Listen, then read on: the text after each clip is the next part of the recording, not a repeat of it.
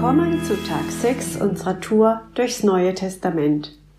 Ich bin Heidi und lese uns heute Lukas 6, die Verse 46 bis 49. Warum nennt ihr mich dauernd Herr, wenn ihr doch nicht tut, was ich euch sage? Wisst ihr, mit wem ich einen Menschen vergleiche, der meine Worte hört und danach handelt? Er ist wie ein Mann, der sich ein Haus bauen wollte. Zuerst hob er eine Baugrube aus, dann baute er die Fundamente seines Hauses auf felsigen Grund. Als ein Unwetter kam und die Fluten gegen das Haus brandeten, konnten sie keinen Schaden anrichten, denn das Haus war auf Felsengrund gebaut. Wer sich meine Worte allerdings nur anhört und nicht danach lebt, der ist wie einer, der beim Bauen auf das Fundament verzichtet und sein Haus auf weichen Boden baut. Bei einem Unwetter unterspülen die Fluten sein Haus und es gerät aus allen Fugen und stürzt krachend ein. Ja, ich habe dieses Bild gern genommen von den zwei Häusern. Ich stelle mir da so vor, dass da zwei Häuser sind, die eigentlich gleich aussehen. Die, mh, mm, sagen wir mal, ähm, so dastehen, dass sie beide toll aussehen. Nur, man sieht ja das Fundament nicht. Also das kann man gar nicht sehen, was, auf was es eigentlich gebaut ist. Man merkt den Unterschied eigentlich dann nur, wenn ein Unwetter kommt. Der Bauherr entscheidet eben selbst, ob er ein Fundament legt oder nicht. Also, worauf er eigentlich sein Haus baut.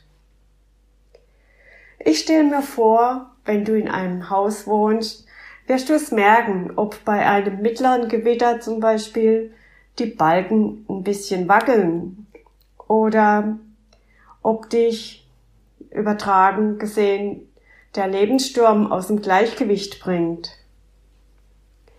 Was machst du, wenn du merkst, dass du auf sandigen Boden gebaut hast oder dass du mehr Standhaftigkeit brauchst? Ich denke, Gott hat uns die Fähigkeit gegeben, aus Fehlern zu lernen. Ich weiß, ich will ein festes Fundament. Lass uns einfach mal mit den Bildern spielen. Muss ich jetzt mein ganzes Haus abreißen oder habe ich keine Chance mehr, Sicherheit und Halt zu bekommen? Aber ich weiß ja, dass Gott barmherzig ist und da stelle ich mir das so vor, dass ich an meinem wackeligen Haus ähm, zum Beispiel einen großen Anbau mache und mit einer richtig großen, schönen, tiefen Baugrube. Und da mache ich dann ein festes Fundament und ich baue mein Haus drauf. Jetzt muss ich natürlich nur noch wissen, was das starke Fundament ist. Und eigentlich gibt Jesus da die Antwort selbst in diesem Gleichnis. Jesus sagt nämlich deutlich, wer meine Worte hört und danach handelt, baut auf felsigem Grund. Wer aber die Worte hört und nicht danach lebt, der baut kein Fundament und baut auf, auf weichem Boden. Ja, jetzt, was ist das Fundament? Das sagt es Jesus selbst, ähm, auch im gleichen Kapitel, ähm, zum Beispiel ab Verse 27 bis 35. Da sagt er, Liebt eure Feinde und tut denen Gutes, die euch hassen. Segnet die Menschen, die euch Böses wünschen, und betet für alle, die euch beleidigen.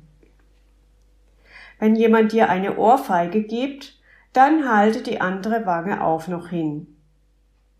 Wenn dir einer den Mantel wegnimmt, dann weigere dich nicht, ihm auch noch das Hemd zu geben. Gib jedem, der dich um etwas bittet, und fordere nicht zurück, was man dir genommen hat. So wie ihr von anderen behandelt werden möchtet, so behandelt sie auch. Oder wollt ihr dafür belohnt werden, dass ihr die Menschen liebt, die euch auch lieben? Das tun selbst die Leute, die von Gott nichts wissen wollen.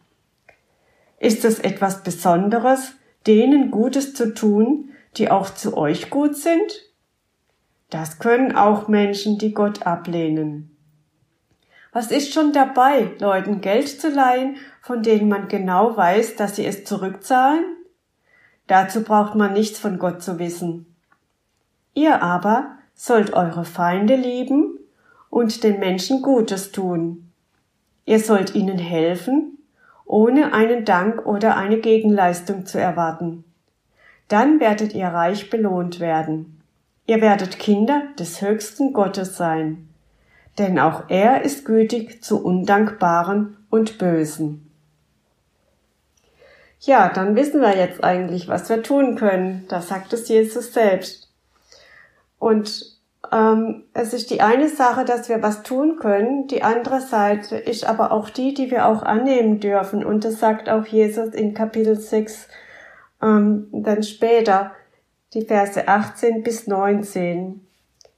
Sie waren gekommen, um Jesus zu hören und von ihren Krankheiten geheilt zu werden. Alle, die von bösen Geistern beherrscht waren, wurden befreit.